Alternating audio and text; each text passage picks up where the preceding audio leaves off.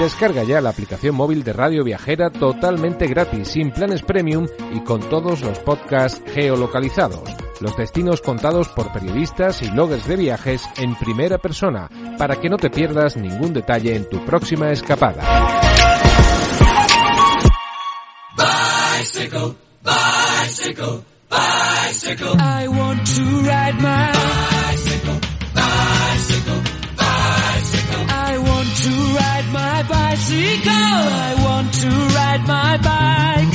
I want to ride my bicycle. I want to ride it where I like. Viajando despacio con Chus Blázquez. You say black, I say white. You say bar, I say bite. You say shark, I say him. And Jaws was never my scene, and I don't like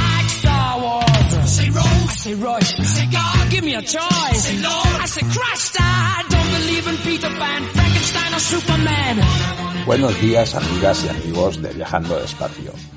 Te damos la bienvenida desde Radio Viajera. Comenzamos el programa anunciando el ganador del concurso en Facebook. El libro de la seda al barro de Gemma Ramos se lo lleva Samuel Casado Jiménez. Si sois oyentes habituales seguro que le conocéis. Samuel es el alma detrás del proyecto Caminos de Frontera, una red de rutas por tierras sorianas.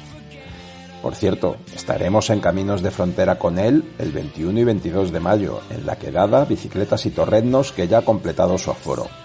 Felicidades, Samu. Hablamos para la entrega de tu premio. Cuando oigas este programa tendremos ya activo un nuevo concurso, de nuevo en Facebook. Sorteamos un ejemplar del libro de Juan Dual Mateo. Se titula Vacío. Y si no conoces a Juan, igual no te dice nada, pero si lo conoces, lo entiendes a la primera. Casi podríamos decir que Juan está vacío por dentro, literalmente, por prescripción médica. No tiene estómago ni colon, ni otras piezas del sistema digestivo por las que la mayoría de nosotros no nos hemos preocupado nunca. Eso no impide que Juan sea ciclista y sobre todo que corra, pero que corra lo grande, por las montañas. El libro de Juan es un libro de recetas, pero si conoces a Juan, sí, me repito, lo sé, pero como te digo, si conoces a Juan, antes de abrir el libro ya sabes que nunca has leído un libro de recetas como este. Y si no lo conoces, escucha el programa anterior y te entrará hambre de saber más. Búscanos en Facebook y participa.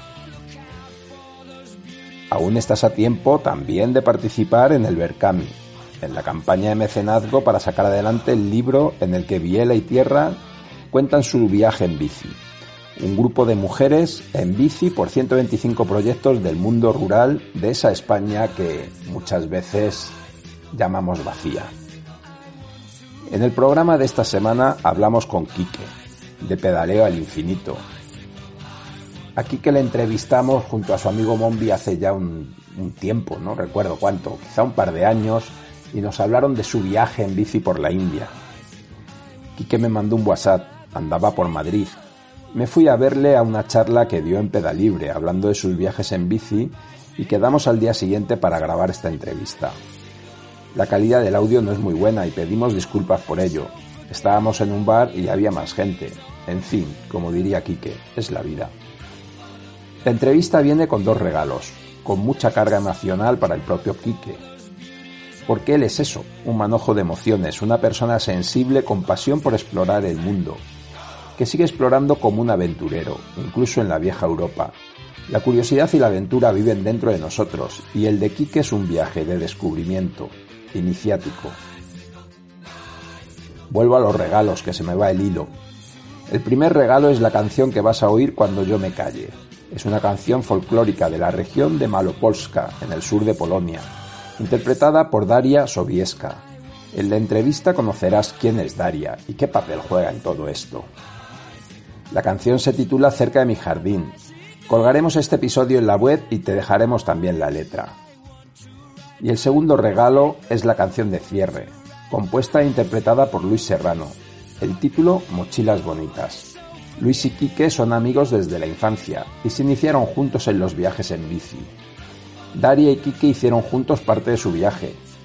Ya lo hemos dicho más veces, en los viajes lo más importante son las personas con las que te encuentras, y el modo de viajar de Quique nos muestra muy claramente que es tu actitud la que hace que las puertas y los corazones de quienes te cruzas en la ruta se abran.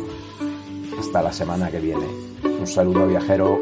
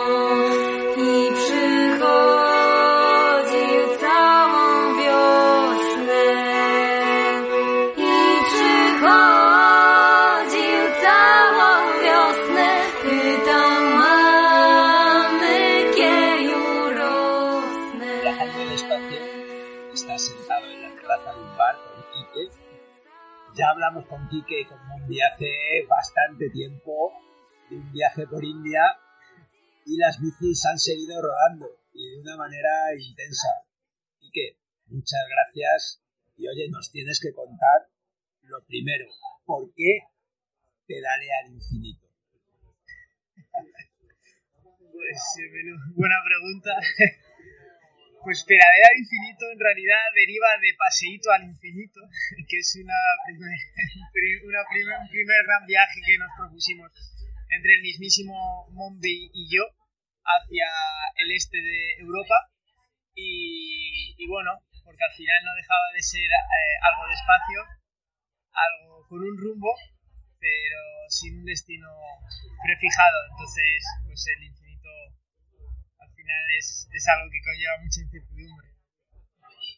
La verdad es que muchas veces hablamos que lo bonito es no tener una fecha de vuelta, pero a veces no ponemos tanto en valor el no tener un destino al que ir. Cuando, cuando nos dicen que no sabemos dónde vamos, siempre nos dicen que estamos perdidos, ¿no?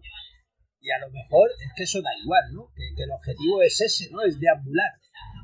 Exactamente sobre todo es explorar y, y, al final cuando no tienes, cuando has intentado liberarte de prácticamente todas las ataduras y que, que además te sigues liberando de todas ellas en el camino, ¿no? Eh, eh, pues, eh, pues vas encontrando, vas encontrando todos esos, por así decirlo, pequeños destinos que nunca hay uno que sea al final y, y en ellos te vas encontrando y te va, en, en, mi caso te vas encontrando yo lo que fui percibiendo muy bien y, y, y con ese con ese rumbo que abarca algo muy general algo absolutamente general eh, y efectivamente te encuentras mucho yo me acuerdo que hablamos justo antes de que salieras de viaje.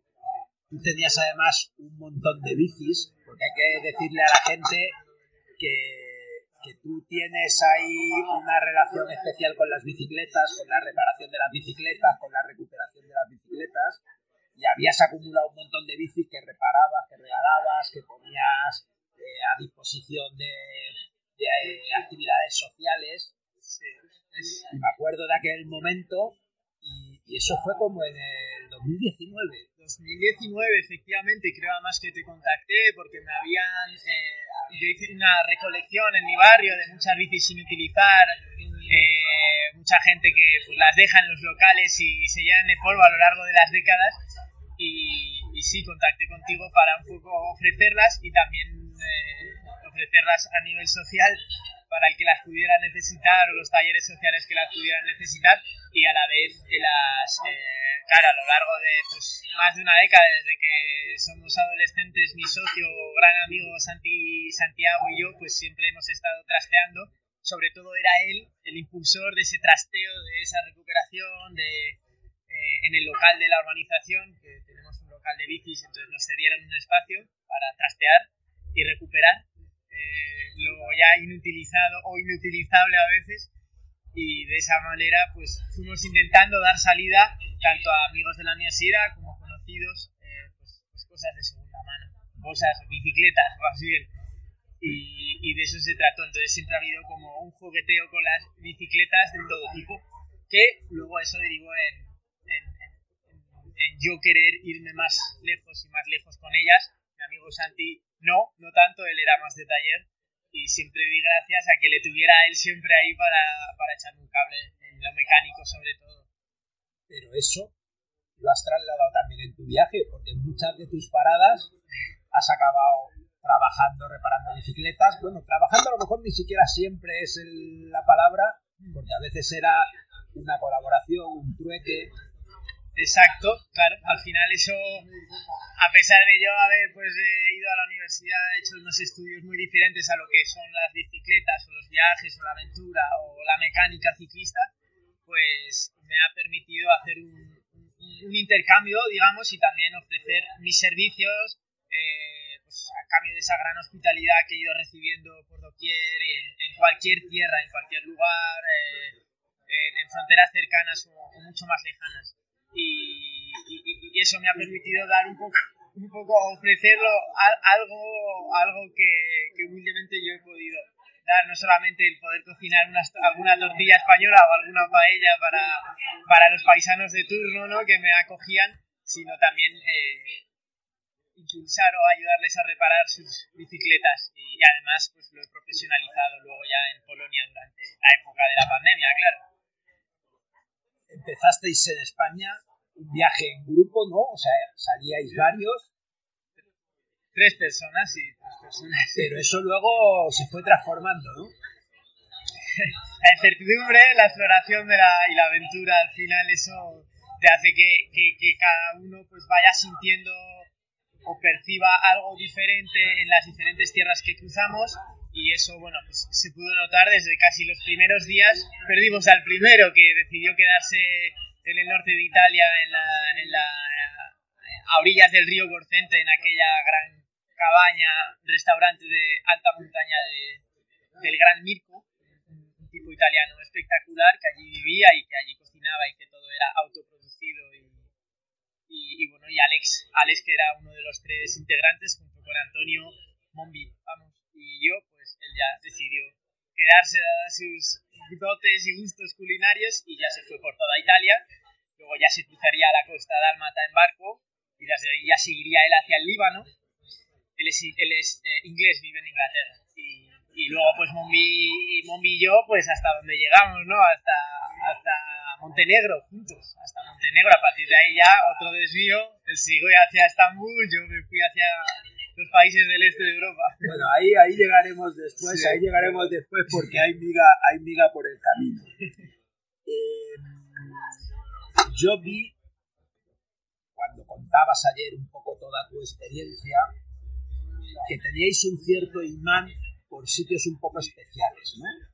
Por sitios un poco escondidos, un poco apartados de la ruta más habitual, ¿no? Y especialmente por personas, ¿no? Por personas que tienen algo que contar. Sí, efectivamente, de eso de hecho se trata la exploración, ¿no? De ir por los lugares más, menos transitados posibles, porque al final, pues, eh, pues las personas que te encuentras por el camino son o las que están, las sedentarias del camino, ¿no? De los pueblos, pues son las que no están acostumbradas a, a, a lo mejor forasteros, menos en bicicleta, con un par de bultos y que, que se van con un rumbo pero sin un destino. Y, y además con una lengua diferente, pues, eh, pues, pues, pues eso, eso nos pasó de, nos pasaba ya desde el primer momento. Al final, tratar, por ejemplo, desde, desde la misma Francia, ¿no? Tratar de evitar la, la carretera de la Costa Azul porque sabes que está muy transitada y que al final los precios allí son muy altos, pues a meterte por la sierra de, del Frejus, creo que se llama, no me acuerdo bien, pero bueno, por las sierras de interior de Marsella, de Montpellier, hacia, hacia Cannes y, y intentar pues pues evitar toda esa conglomeración costera y lo mismo ya en Italia cuando, cuando al final pues desembocamos en, ya te digo, en esos lugares tan maravillosos simplemente adentrándote por caminos mucho más pequeños o, a veces incluso en los que hay que coger la bicicleta, como nos pasó a mí, a mí ya allí en los Apeninos parmesanos, que nos perdimos absolutamente y no los refugios, el refugio estaba cerrado y ya nos tocó hacer el, no bike pushing, sino, ¿cómo se le podría llamar? El, bike charging, que es, el bike back. Bike, eh, lo que sea, pero con 50 o más kilos que, que al final es meterte las alforjas como puedas en el cuerpo y, subirte la bici encima para empezar a subir troncos de ruidos y, y salir de ese pedazo de bosque que nos habíamos metido. O sea que... A lo largo de todo el viaje hay como historias que son como faros, ¿no? Como cosas que tienen un brillo especial. Y yo te quería preguntar por la historia de Paola. Ah, ¿de Daria? De Daria. No, primero de Paola. Ah, de Paola. De Paola. Ah, vale, sí, Paola, la pues sí, eh, claro, es algo inusual que al final, uno, que crucemos o que yo decida cruzar una ciudad, porque normalmente trato de evitarlas, eh, ¿no? Y, vamos a poner en situación a los oyentes. Cuando viajamos en bici, y viajamos de esta manera, despacio, en solitario, lo normal para nosotros, el sitio habitual, es estar en el campo, en la naturaleza, en zonas rurales, y todo es más fácil, ¿no? Hay menos tráfico, hay menos aglomeración urbana, es mucho más fácil el contacto con la gente y muchas veces para nosotros el problema es llegar a una gran ciudad, ¿no? Atravesar una gran ciudad. Exactamente. Ahí, ahí no puedes, no puedes, bueno, puedes, por poder puedes eh, tirarte en alguna esquina, pero a lo mejor ya tendrías algún problema con las fuerzas del orden, ¿no? Incluso. Eh, o no puedes poner la tienda de campaña o tirarte debajo de un árbol a, a dormir, ¿no? Eh, y, tienes mucha menos visibilidad, sobre todo con las personas, con los humanos, ¿no? Que, que al final pues hay, hay, un movimiento mucho más deprisa, hay mucha, mucha, mucha más gente, entonces no, ya no eres uno eh, en bicicleta, sino que, eh, que ya, no, ya, ya, ya, no es la misma percepción. Entonces, bueno, pues al, al cruzar una ciudad se hace indispensable o bien cruzarla rápido antes del anochecer para poder acampar fuera o, bueno, o bien apostar por, por, la incertidumbre de lo que vendrá después ya una vez que se ponga el sol, ¿no? Que es lo que hicimos aquel día en Cremona, pues, pues para tomarnos un buena pizza italiana eh, en esa ciudad tan pequeña del norte de italiano. un lugar precioso, sobre todo su, plaza, ¿no? Donde decidimos tomarnos un, trocito de pizza. Eh, y, eh, y bueno, ya apareció Paola, efectivamente, con un amigo y se curiosearon acerca de quiénes éramos, de dónde veníamos, con esas bicicletas cargadas, hacia dónde íbamos. Eh, fuimos de interés para ellos y, y, sobre todo para Paula, que fue la que nos acabó, eh, una vez que se fue, pues debería, debió de reflexionar que quería invitarnos a su casa, volvió a los cinco minutos y nos invitó a subir al ático y a dormir allí en el ático brindándonos unos momentos bastante maravillosos durante esa, esa noche, ¿no? Porque, eh, porque, porque, bueno, pues era una trabajadora social con personas con discapacidad y, y entonces trabajaba con, con, los sonidos y con formas de relajación a través de los sonidos para personas con discapacidades y con problemas. Y, y nada, entonces nos estuvo enseñando pues, diferentes sonidos que yo ahora mismo no sabría decirte cómo, cuáles eran los instrumentos o los nombres de los instrumentos, pero eran, eran, eran únicos o, eran absolutamente maravillosos. Y entonces, pues, pues, eh, pues estando ¿no? prácticamente a, a, nada del pedazo campanario de la plaza, porque es ese era el ático, casi, o sea, estábamos al lado, eh, en, ese, en ese lugar rodeado de tantas plantas y, con ese cielo estrellado y, con esa música que, que, nos estaba mostrando, pues la verdad es que entre el italiano y español que nos, nos comprendemos de sobra, pues noche mágica de, de Paula y además al día siguiente no simplemente nos había dejado una tarjeta de contacto para el día en el que queramos, el, el año en el que queramos, contactemos con ella y le digamos por dónde hemos ido y hasta, hasta dónde hemos llegado. Y, ya está, no supimos más de ello. Yo creo que esta historia, como tantas otras que suceden, solo sorprenden a quien no ha viajado de esta manera, ¿no? Porque lo raro es que quien ha viajado de esta manera no haya tenido alguna historia de este tipo. Exactamente. Y, y yo creo que muchas veces tenemos menos historias de estas por culpa nuestra, porque tenemos prisa. Cuando abandonamos la prisa, llega esto. Efectivamente, sí, al final eh, no hay ningún tipo de prisa y, y estamos abiertos, estás abierto a todo ¿no? y, y eso es, es, es, a lo que te, es a lo que te expones al final, ¿no? a que, a que cualquiera te pueda sorprender. Y no solamente las personas, a que cualquier situación te pueda sorprender. te estoy hablando cualquier animal, te estoy hablando de, de los insectos, de árboles con los que, que te encuentras y, y, que te apetece, no sé, pues, pues, pues, aprender sobre, sobre ellos, o frutos. Pero sí, las personas al final te sorprenden tanto que ya, ya lo dice y ya lo digo, ¿no? que al final es, es, un soplo precioso de aire fresquísimo respecto a un poco la percepción de la humanidad hoy en día. ¿no? Sí. Contabais también, contabas una cosa sobre tus encuentros con otros cicloviajeros y a mí me venía a la memoria eh, un libro que en el que en el que dos cicloviajeros contaban su experiencia viajando hasta Cabo Norte, ¿no? Y ellos contaban ahí una historia muy interesante sobre los cicloviajeros como, como una especie de encuentro de los barcos balleneros en el mar, ¿no? Que cuando tú veías a otro, rápidamente te acercabas a ver qué tal, ¿no? Y tú te has encontrado con bastantes cicloviajeros a lo largo del viaje. Exactamente, eh, quizás más o más 2019, antes de la pandemia, ¿no? Durante este año de vuelta por Europa, pues menos, desde el este. Pero sí, efectivamente, y esos encuentros, pues tratas de, sobre todo si vas, si vas solo y la otra persona va sola, también, eso seguro que va a haber una parada, ¿no? Y, bueno, pues, pues, sí, me ha pasado, me pasó con Antonio, nos encontramos a, por ejemplo, Fer Pedales de Fierro, que ya desapareció del mapa, no supimos nada de él desde 2020. Y este, de él, por ejemplo, joder, eh, pues empezamos a compartir muchas noches porque había muy, muy, buena sintonía. Nos encontramos además antes de Trieste, ¿no? Esa, esa ciudad ya al, al este italiano y, y, que, y, que, es previa al paso a los países eslavos de la antigua Yugoslavia.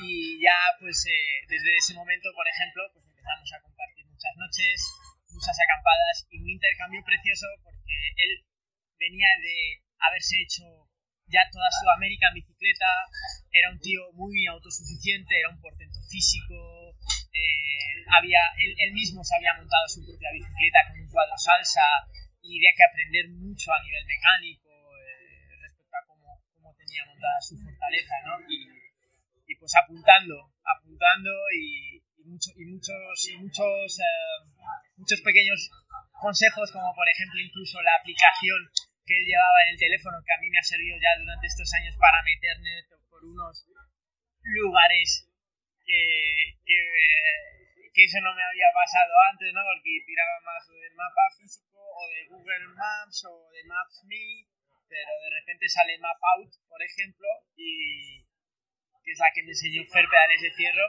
y y ya con esas recomendaciones que tienen para rutas ciclistas y para caminos muy poco transitados por vehículos a motor, la verdad es que empezamos, eh, Antonio y yo, a meternos por unos sitios más espectaculares de los que de los que ya nos estábamos metiendo, o sea, al final, y, y bueno, hay muchas otras cosas. Y luego, pues como todo, como pasa muchas veces, de repente un día, pues sin quererlo ni beberlo, como nos pasó ese día, que se enganchó un polaco a la ruta, por ejemplo, ya en Croacia, pues a Fer le pedimos de vista y ya no le volvimos a ver.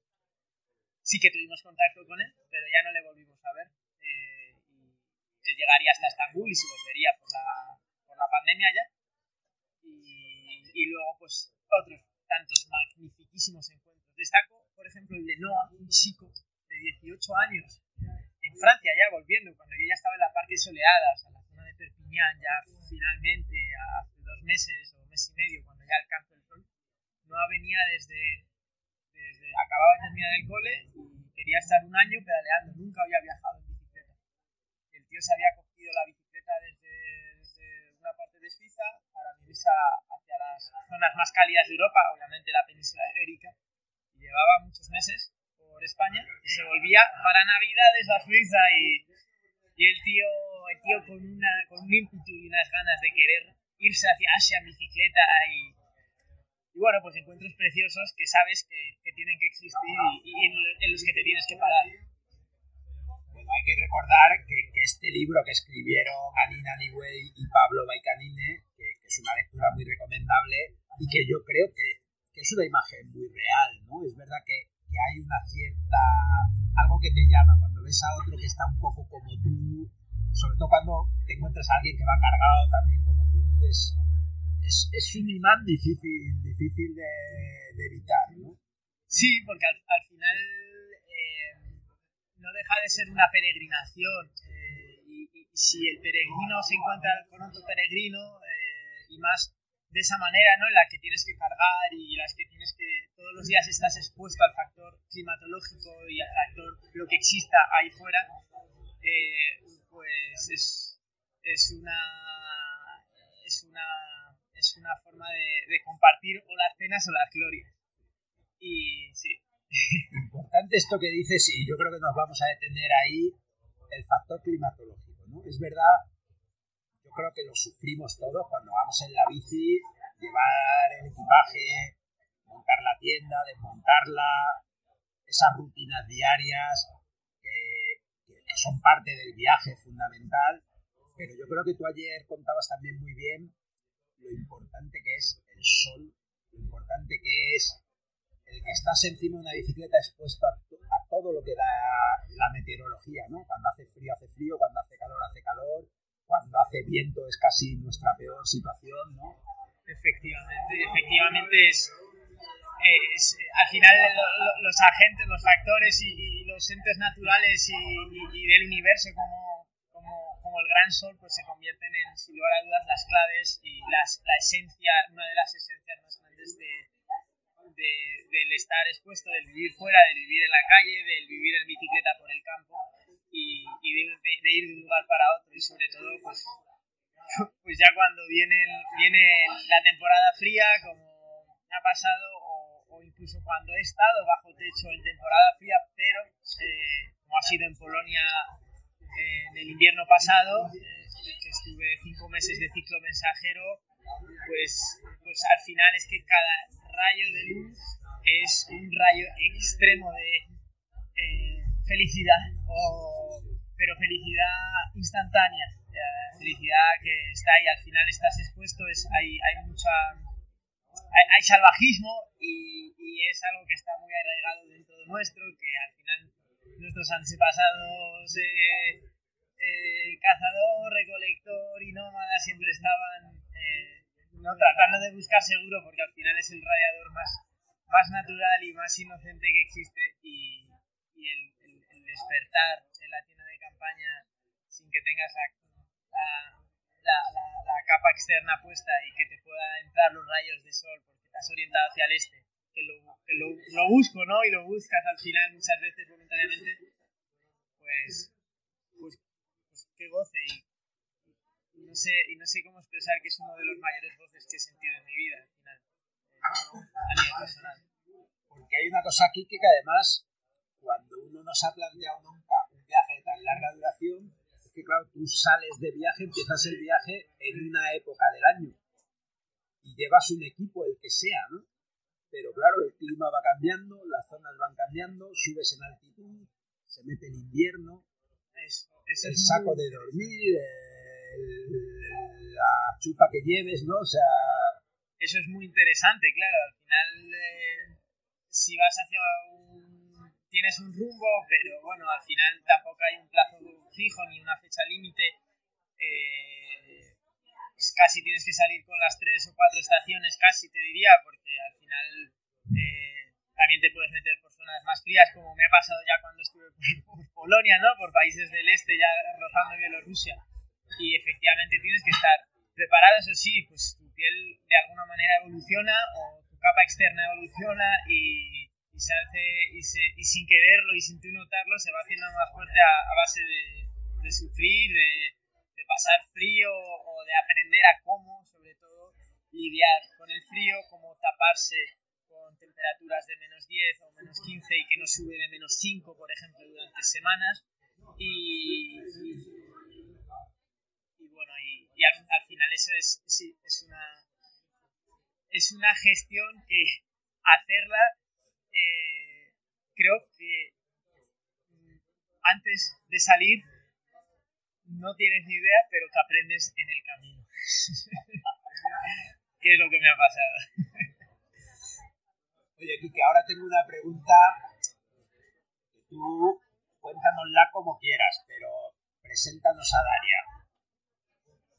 Daria, Daria Sobieska, pues una cicloaventurera eh, y naturalista y, y en todos los sentidos eh, una, una persona que, que me encontré en Bosnia, que crucé en Bosnia, en una, ella estaba en una taberna, en, en un, en un antro tomando una, una, una Fanta con el regente del bar y, y nada, una persona que venía de una chica que venía de Polonia, que llevaba unos cuantos veranos eh, pues, intentando coger esas vacaciones de verano entre la Academia de Bellas Artes y el, su trabajo como, como, como barista, como, como maestra en hierbas en una tetería en, en, en Breslavia, en Polonia pues a la vez trataba de descubrir el folclore de las tierras eslavas, de las tierras del este, de las poblaciones gitanas, eh, a base de, a golpe de pedal. Y, y además con una, con una bicicleta cuyo presupuesto pues eh, se rondaba los menos de los 100 euros del Decalon y, y, que además la llevaba la pobre pues como podía con unas alforjas de un euro de segunda mano que no eran impermeables y, y, y nada, la verdad es que nunca, nunca me había cruzado con una chica en bicicleta en solitario y, y ella de ella aprendí mucho, me enseñó bastante y sobre todo pues, pues esa disposición tan eh, de, de, una aventura tan romántica. Eh, diría Sebastián Álvaro, ¿no? La aventura romántica de antes. Que es totalmente la, analógica. Totalmente analógica, efectivamente. O sea, al final con una, una brújula, con un mapa, con un Nokia de, toda, de los 90 de, de antes, ¿no? Con cámaras de carrete. Y de esa manera, pues, eh, y con, con, un diccionario, porque al final pues interactuaba con la lengua, con las lenguas regionales, este caso con la lengua serbio-bosnia, y, y, y, que gracias a, a, ello yo también pude tener un contacto mucho más profundo con, con poblaciones musulmanas, eh, allí en Bosnia, con poblaciones eh, pues, serbias, eh, con los gitanos serbios, eh, con, con, muchas personas diferentes, gracias también a, a, esa posibilidad que ella me brindaba y a, esa, a ese, a ese pasillo que, que me facilitaba tanto la, la, pues, al final esa interacción de la que yo no me enteraba absolutamente nada tampoco. Pero sí, es una, una gran aventurera que conocí y, y, con la que compartí después pues, muchos meses de pedal eh, y lugares absolutamente maravillosos como por ejemplo la Transalpina rumana que ella me tiró hacia allí insistiéndome eh, hay que llegar hasta allá tienes que llegar a, a cruzar esa carretera más alta del este de Europa porque lo que hay allí es maravilloso. Las personas que te encuentras en caravana siempre te van a ofrecer un fuego o un lugar en el que acurrucarte, ¿no? Y eso sería lo que pasara, ¿no? Después de, después de aquella boda gitana a la que nos invitaron en, en Serbia. Carretera rumana que hay que recordar que normalmente nunca se puede atravesar antes de mayo porque está totalmente cubierta por la nieve. O sea que estamos hablando de un sitio alto, pero ya no solo alto, sino con ese clima continental extremo que hace que sea un lugar realmente imponente. Efectivamente, y, y además imponente también porque, porque ya cuando... Porque claro, te, te enteras cuando ya estás allí subiendo ese puerto de, de, con un desnivel tan eh, extremo acumulado en, simplemente 30 kilómetros y que te vas enterando pues por los locales Mietwitz, Mietwitz, Mietwitz, es, es, oso en idioma más o menos eslavo, o sea, tienen diferentes formas de decirlo, ¿no? Pero, pero sí, te enteras que el más del 50% de la población de esos pardos está por aquella zona, precisamente en, en Rumanía, en los Carpatos rumanos, ¿no? Porque además la población se ha duplicado de 4.000 a 8.000 en los últimos seis años por las políticas europeas, eh, de, de, pues de, de no, al final de, de no limitación de, los osos, ¿no? Que a priori está bien, ¿no? El, tema de, no cazar a los osos, pero luego, claro, que ha devenido en el incremento masivo de la población de osos. Y bueno, entonces, pues la cruzas con mucho más respeto pero también con mucha más aventura. y bueno, la historia con Daria se prolongó en el tiempo. Sí, efectivamente, efectivamente se el tiempo. Yo me la conozco en Bosnia y luego ya en Sarajevo me separo de ella para continuar con amigos hacia, hacia, hacia Montenegro.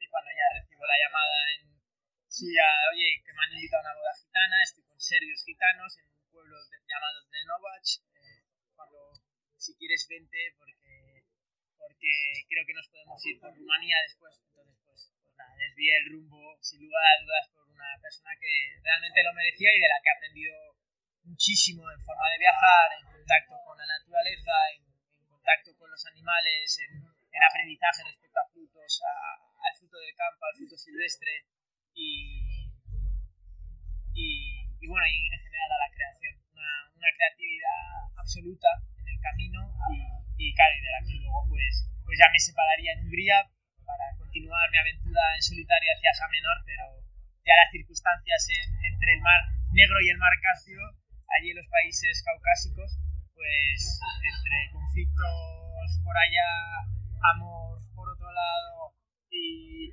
casi un mes y medio, dos después, la llegada de los cierres fronterizos de la, por la pandemia COVID en Asia, pues pues gracias a ello regresé a Europa y me instalé en Polonia durante, durante año y medio sedentario allí, compartiendo, aprendiendo y conviviendo con ella, Aprendiendo polaco, además, ¿eh? Aprendiendo polaco para trabajar, poder trabajar allí en, en la base con los polacos y, y, además poderme un poco pues intrometer a nivel social, que eso es más, más difícil, más en un lugar tan frío, con una interacción mucho menos callejera y, y con una pandemia de pero sí, al final, pues, pues eso es lo que he tenido que, es lo que he tenido que gestionar, el polaco eh, y, sobre todo el frío, pero ya bajo techo en ese caso. Oye, pero hay una cosa que yo quiero destacar que a mí me parece muy importante, ¿no? Nos han educado para que planifiquemos nuestro futuro, ¿no? Para que programemos qué vamos a hacer el mes que viene, el año que viene, y yo creo que esto que tú nos estás contando es un ejemplo de la verdadera libertad, ¿no? De repente alguien te llama, una cosa, que tú entiendes que además detrás de esa cosa hay muchas cosas. O sea, no es solo una boda gitana. Y ojo, probablemente ya solo una boda gitana en Serbia merezca la pena cambiar cualquier plan, ¿no? Pero yo creo que esa es la verdadera libertad, ¿no? El poder elegir, mira, si yo tenía pensado hacer esto, pero ahora esto otro me parece más interesante. Exactamente. Eh, tener sobre todo la confianza, la seguridad de que, de que las oportunidades vienen y van, hay, hay oportunidades muy únicas, que como tú dices, detrás de esas oportunidades es que están pasando muchas otras cosas, intuyes, pero que desconoces. Pero bueno, la curiosidad, como diría, he explotado uno de los eh, mayores mayores esencias o bienes que podemos tener y, que podemos portar con nosotros, ¿no?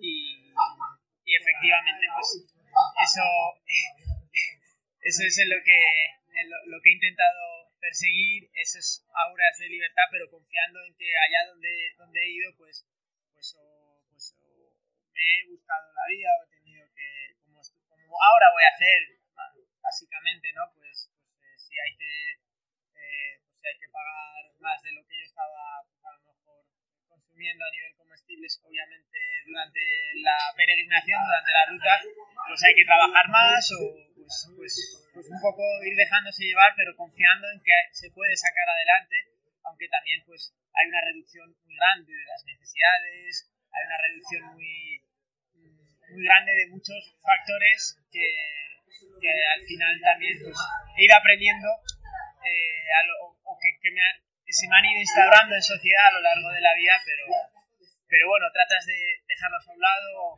y tratas de confiar en eso, en este caso en ti, en las personas que tienes a tu lado, como en este caso Daria, para, para desarrollarte personal, interiormente, profesionalmente, en este caso en Polonia, ¿no? cuando ya me, me llego allí y, directo pues me pongo a trabajar y, pensando en pues, eso, eh, si viene pues otra aventura, pues tendrán, si no, pues de de momento seguir aquí en, en esta aventura ¿no? en la que al final estás aprendiendo día sí, día también, si no es por el idioma, es por las personas a, que tienes a tu lado, a cocinar o otros tipos de platos exóticos de la región o, o a reparar bicis de, no solamente de gama media, sino de, de altas gamas, o, o, cómo funciona la industria, eh, cómo funciona la ciclomensajería en polaco, por ejemplo, ¿no? Eh, el, el, el, hecho de hablar con tantas secretarias y secretarios eh, en una interacción polaca muy básica, cuando hace menos 10 en la calle y llegas lleno de nieve, bueno, eso es un poco la libertad de elegir. Oye, sale el tema del idioma y relacionado no solo con el polaco, sino con los idiomas en general, yo te quería preguntar por ese concepto de las palabras mágicas. Decías, las, las palabras mágicas efectivamente son las, las que yo digo o, o, las que creo que, como hemos hablado, ¿no? Eh, tienen que estar o están en una buena peregrinación y, y, son las palabras del respeto. Las palabras mágicas es sinónimo de palabras de puro respeto hacia las personas locales.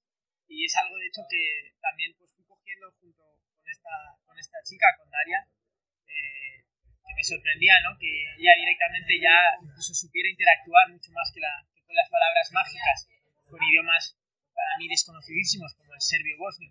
Y, y entonces el apuntarlas, el, el, tenerlas antes incluso de entrar por la frontera, el planificarte ya las primeras palabras, incluso si tienes que decirle a la guardia de frontera un hola, ¿no? Eh, pues, o a la primera persona que te encuentres en el primer pueblo, pues, pues un, un hola o un qué tal, o, esas palabras simplemente te pueden llevar a, a otras historias también maravillosas y, y en y, y, ellas y estas siempre las, las intento apuntar antes de, antes de entrar. Y también al final en esos tramos fronterizos, ¿no? En los que pues, la, los idiomas son difusos y son, son conjuntos a la vez, porque se habla de uno y se habla un poco del otro, es, es esa transición que existe. Y, y, ya te pueden incluso ir enseñando los locales de antes a cómo se dice lo que va a pasar después de esta frontera, que eso también me ha pasado, ¿no? Y, eh, y esas palabras, pues apuntarlas y tenerlas muy presentes y muy a mano, o por la noche en la tienda repasarlas, y luego ya se van aprendiendo a lo largo de tanta interacción si realmente quieres eh, esa apertura. Qué importante ese cuántas puertas abre un gracias, un por favor, distintos idiomas. Efectivamente, efectivamente. Sí, te, abre, te abre muchas puertas y, muchas posibilidades y, mucha, y mucho conocimiento. Si, eso sí es cierto que, luego la comunicación es muy difícil y, pasa a ser pasa a ser incluso un jeroglífico todo a ver cómo se descifra porque claro la, las personas tienen a hablarte en su idioma obviamente te hablan en su idioma y, ya se piensan que por haberles dicho un hola o, un eh, vas a entender todo, vas a entender todo pero no entiendes nada a no ser que eh, que sea un idioma que domines no como el inglés o un francés o algo así o el italiano algo así pero ya imagínate, pues en turco, o en griego, o en búlgaro, o en rumano, que incluso rumano es una lengua latina que algo se asemeja un poco al italiano, al español, pero, pero poco. ¿no? Y... A mí me sorprendió mucho en Rumanía gran cantidad de rumanos que hablaban español, ¿eh? O sea, ¿cuántos habían pasado ya por aquí? ¿Habían trabajado una vez? ¿O, Sí. o un familiar suyo que volvía todos los veranos? O sea que... Efectivamente, yo también tuve encuentros con, con alguno que hablaba español y francés también, porque habían al final venido por pues, España, por Francia, habían trabajado, se habían dado una vuelta, habían vuelto, ya tenían dinero para construir su, su palacete con muchos gitanos, como ayer pude contar el otro día en la charla, ¿no? que, que al final los decoran y, y- ponen cosas emblemáticas como Villa Maradona y luego no vive ni siquiera, simplemente es pura fachada. Eso era puro escaparate. puro escaparate, era súper característico eso. Me llamó mucho la atención.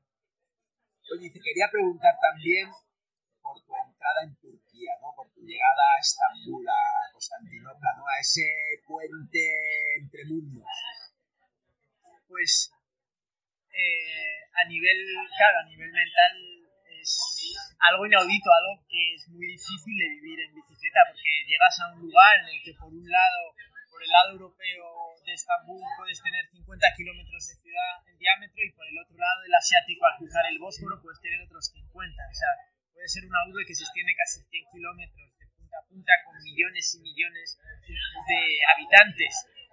Y, claro, llegas a un lugar histórico tan especial, la antigua Bizancio, la antigua Constantinopla, y, ah, y además, eh, y además yo tuve una historia, mi primer día, mis, hice la noche, mi primer día que me voy con la bici a, ver esa ciudad que tanto había leído en, el- en libros, por ejemplo, como, como, La Ruta de la Seda de Peter Van Kopano, y, y, y claro, llega, un momento en el que quiero irme a, visitar esa, la muralla, la famosa muralla de, Constantino.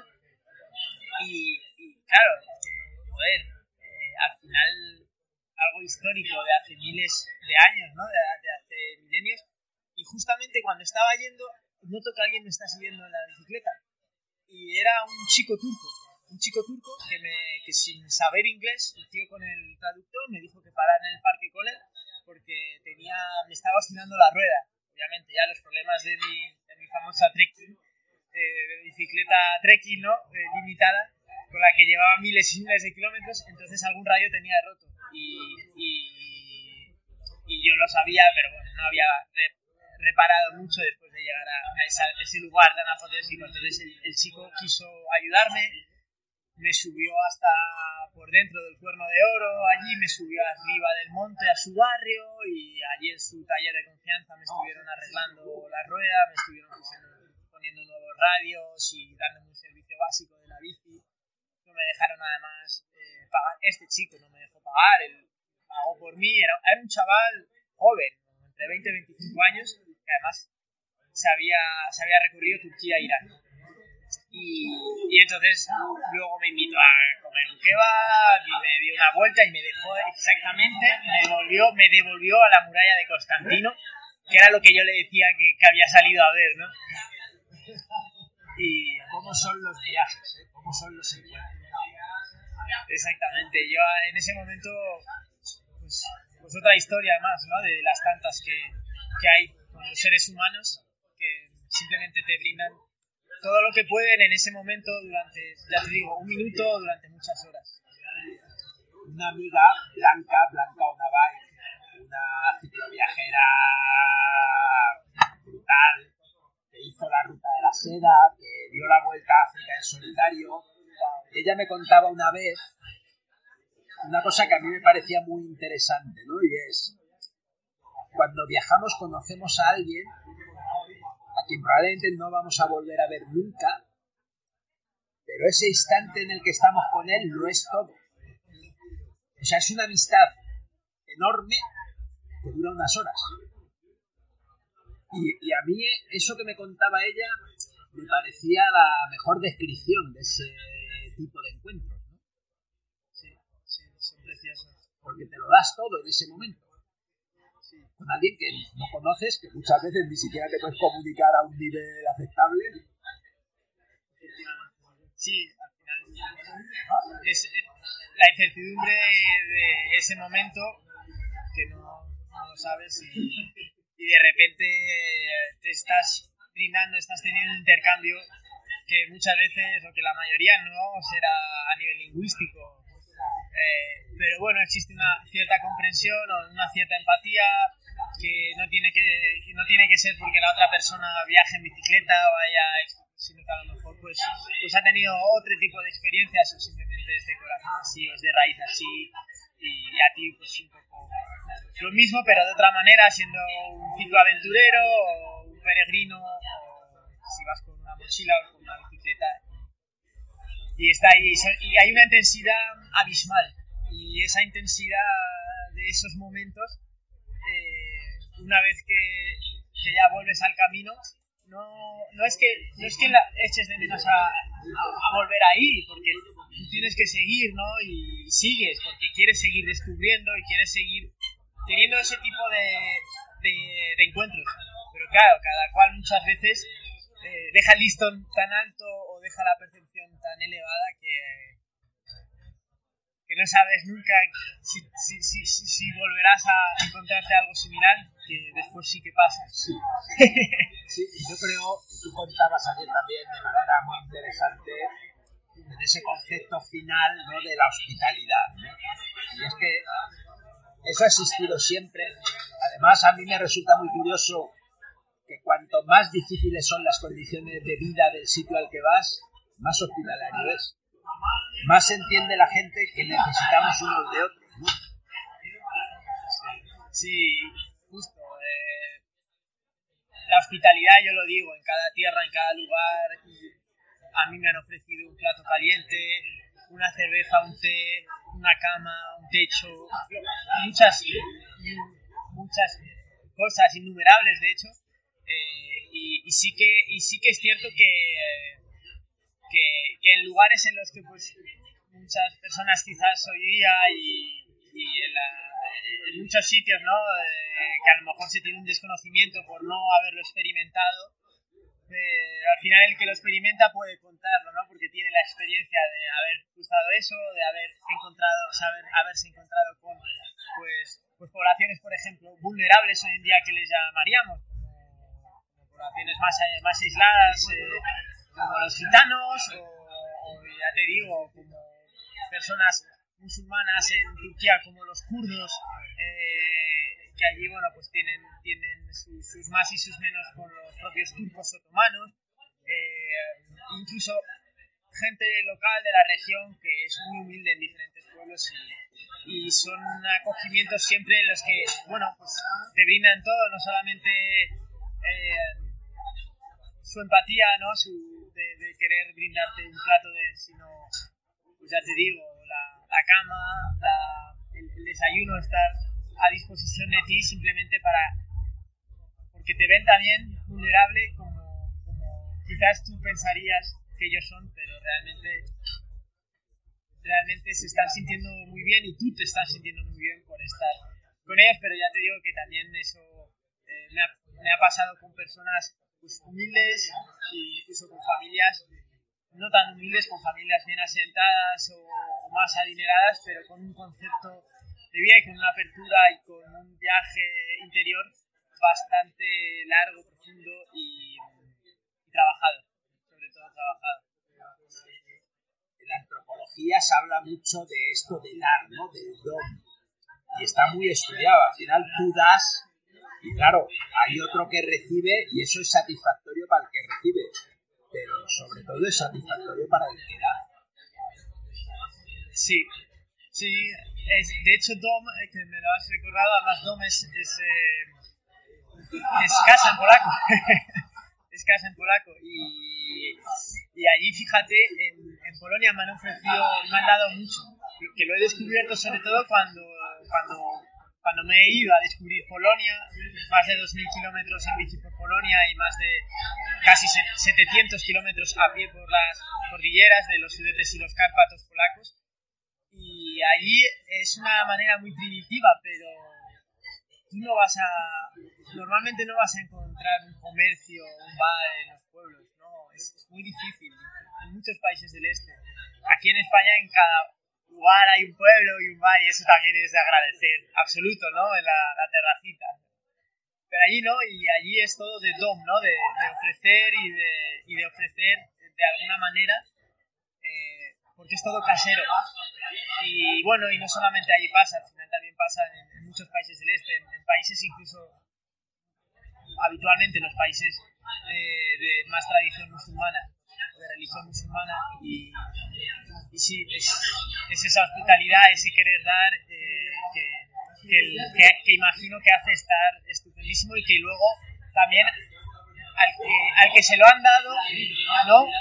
También tratas de darlo, o sea, eh, estando yo en un sitio, estando yo a lo mejor en, en, Breslavia, pues abriendo, intentando abrir las puertas de casa aunque estuviera en una ciudad pequeña, ¿no? En Breslavia, pues a través del Warsaw, ¿no? La aplicación de, de ciclistas por, el mundo, o, cualquier otra, no sé, cualquier, incluso trabajando de ciclomensajero y ver a alguien que, que a lo mejor lo está pasando un poco peor que yo por ese fresco que hacía, pues intentar ofrecer un poco de mi, de mi termo del té, ¿no? O sea, aunque sean mínimos detalles, pero bueno, para intentarlo y te sientes reconfortado de, alguna forma. Volviendo un momento a Turquía, la entrada a Turquía fue una cosa y la salida otra, ¿no? Sí, la, salida fue diferente a la entrada. Eh, no fue por una gran ciudad, ¿no? Como, bueno, como pasaría por la zona de Turquía europea, pero la Turquía del Este sí que, sí que se sí que se intensificó eh, en, todos los sentidos eh, a, a, nivel de a nivel de tierra, ¿no? Unas tierras mucho más áridas, mucho más elevadas, las, la cordillera que hay en el noreste de Turquía, que es el pasos de 2.000 metros prácticamente todos los días, un sub y baja muy alto, eh, porque bueno, la Anatolia turca ya de por sí son unos mil metros eh, casi constantes, entonces esas cordilleras más eh, un poco la situación tensa entre los kurdos y los turcos, o los turcos con los kurdos que comenzó a haber allá por finales de 2019 cuando Donald Trump retira las tropas de, un poco de protección de las milicias kurdas en el norte de Siria y empiezan a haber ofensivas y contraofensivas entre unos y otros. Y, y la verdad que, que, se puso un poco el tema tenso y, y, yo tuve, bueno, pues uno, tuve la percepción porque de repente, pues entre algún estallido que vi muy a la distancia, entre la tensión entre, bueno, los kurdos que me intentaban hacer unas señales en un pueblo eh, y luego llegaba otro que era kurdo y me decían que me habían visto, por ejemplo, que me habían puesto en una red social, en Instagram en este caso, unos turcos haciendo una señal que era muy nacionalista, entonces, eh, pero me veían a mí viniendo de España, pues igualmente me daban un poco de gasolina para, por ejemplo, la botella multifuel para cocinar, o sea que no tenía problemas, pero ya algo me percibí y ya y ya al ver cazas, al ver unos policías que me querían custodiar, pues sí, se complicó el asunto y tuve que hacer, pues en casi una semana, casi 700 kilómetros. Durante una semana fue una vida muy rápida en la que, en la que fui, bueno, huida, fue un paso muy rápido hacia Georgia para un poco tratar de ir a una tierra más segura en ese momento en el que quizás se había tensado la cuerda entre de los turcos con los kurdos más bien. ¿no? Georgia que se, acabó convirtiendo unos pocos meses después de tu paso en, el refugio de muchos cicloviajeros que, que, se quedaron ahí colgados por la pandemia. ¿eh? Efectivamente. Saliste justo a tiempo. Sí, justo porque además yo sabía que, por ejemplo, eh, eh, Pablo de Vique Canine sabía que, bueno, no sabía, sino que coincidí con una amiga suya en un pues, un día en una cena, en unos vinos en un, en un jazz, y porque me hablaba de, de, un tal Pablo con unos perros, ¿no? Y, ah, bueno, sí, es, muy conocido en España. Eh, y, y, que había estado con él, que su amiga eh, también y tal. Y, claro, yo llegué allí un poco antes y luego se atascarían allí muchos cicloaventureros o muchos aventureros en general entre el oriente y el occidente en ese paso, ¿no? De las civilizaciones, en ese encuentro. Y además a mí me, pues sí, me, me pilló justo para después ya marchar, para después marchar de vuelta, de regreso a Europa. sí, y además con una experiencia muy bonita, porque allí en Tbilisi, en la capital, eh, pues tuve la acogida del representante diplomático, el, el que en ese momento era el, el embajador y lo sigue siendo, ¿no? Allí y eso fue pues... eso fue pues vamos, un soplo enorme de aire fresco y una convivencia de medio mes allí, justo antes de esa llegada de tantos que se atascarían. Eh, espectacular. Yo creo que le hemos dado un buen repaso a un viaje que podríamos seguir mucho tiempo hablando de él porque, porque ha sido intenso. Pero yo sí que te quería preguntar una cosa ya casi para finalizar, Quique. Has recorrido muchos países. Estamos hablando de que han sido más de 20 países, ¿no? No sé, hablabas 17 lenguas distintas quizás. Pero yo creo que hay una cosa, por lo que yo te conozco, por lo que he hablado otras veces contigo, la aventura está en cualquier sitio. Es igual, hay aventura en Francia, en los Pirineos españoles, en los campos de Castilla o en la Anatolia central, ¿no?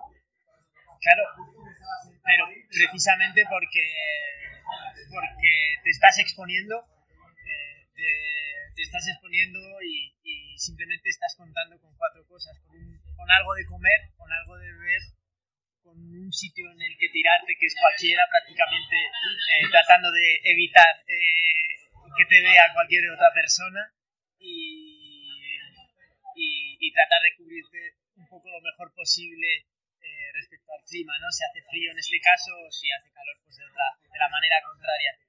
Eh, entonces eso ya de por sí engloba la aventura que llevamos muy dentro y, que, que no debemos nunca de olvidar realmente. Y entonces eh, eso te da pie a, a tener encuentros de todo tipo en cualquier tierra y en cualquier lugar. Y, de, y, de- también de quererlos sin buscarlos de alguna manera.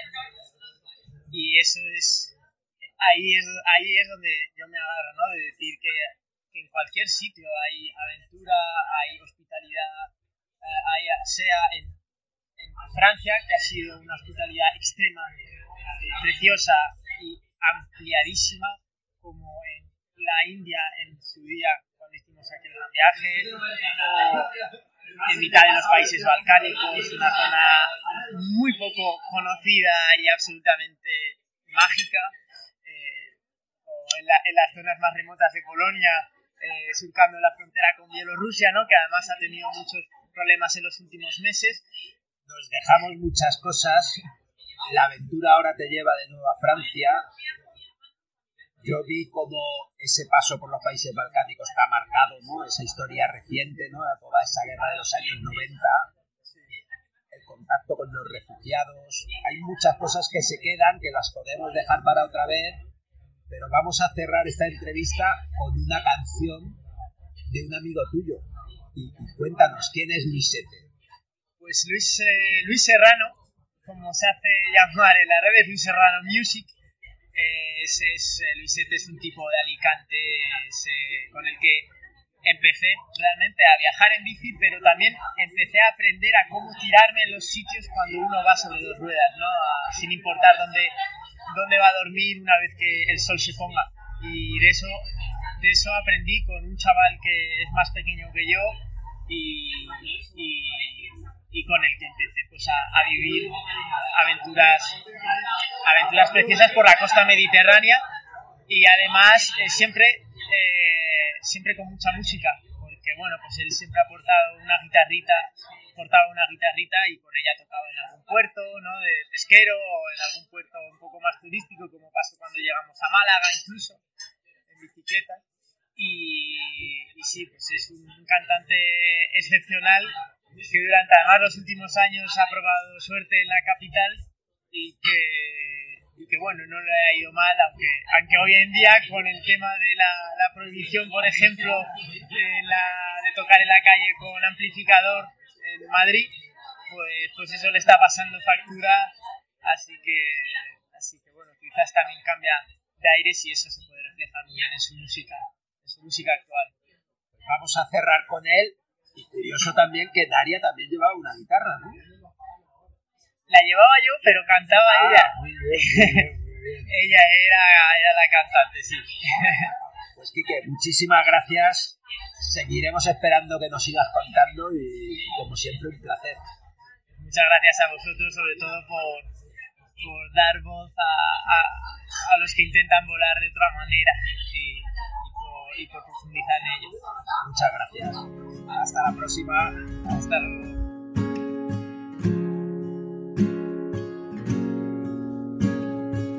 Tengo un nudo en la garganta cada vez que quiero huir. Tantas cosas que me encantan que no sé por dónde ir. Salir corriendo o esperarte.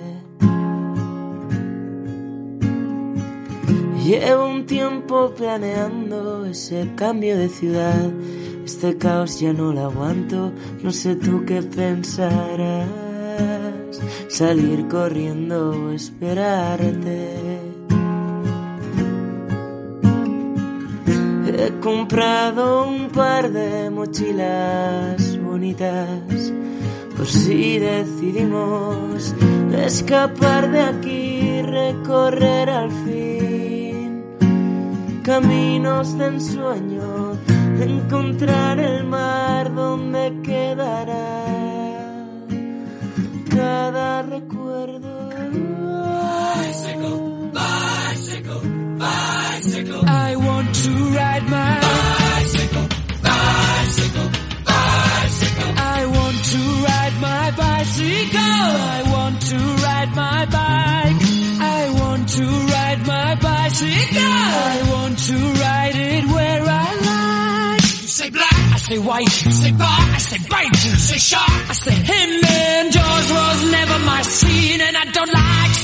Como siempre, un placer compartir este tiempo de radio. Recuerda, no vamos en bici para añadir días a nuestra vida, sino para añadir vida a nuestros días. Si no te quieres perder ningún programa de Viajando Despacio, suscríbete al podcast en iVoox y por favor déjanos un comentario si te ha gustado nuestro programa. De esta forma nos ayudas a que podamos seguir llegando a más amantes de los viajes en bici. Estamos en Facebook, Twitter y esperamos tus propuestas de ruta, viajeros, tus comentarios. Si te apetece contactar con nosotros, puedes escribirnos a viajandodespacio@rutaspangea.com. Gracias por haber llegado hasta aquí. Viajando despacio volverá la próxima semana con más rutas, más viajes y sobre todo más bicicletas. Hasta la semana que viene. Un saludo viajero y a dar pedales. arms and say, go!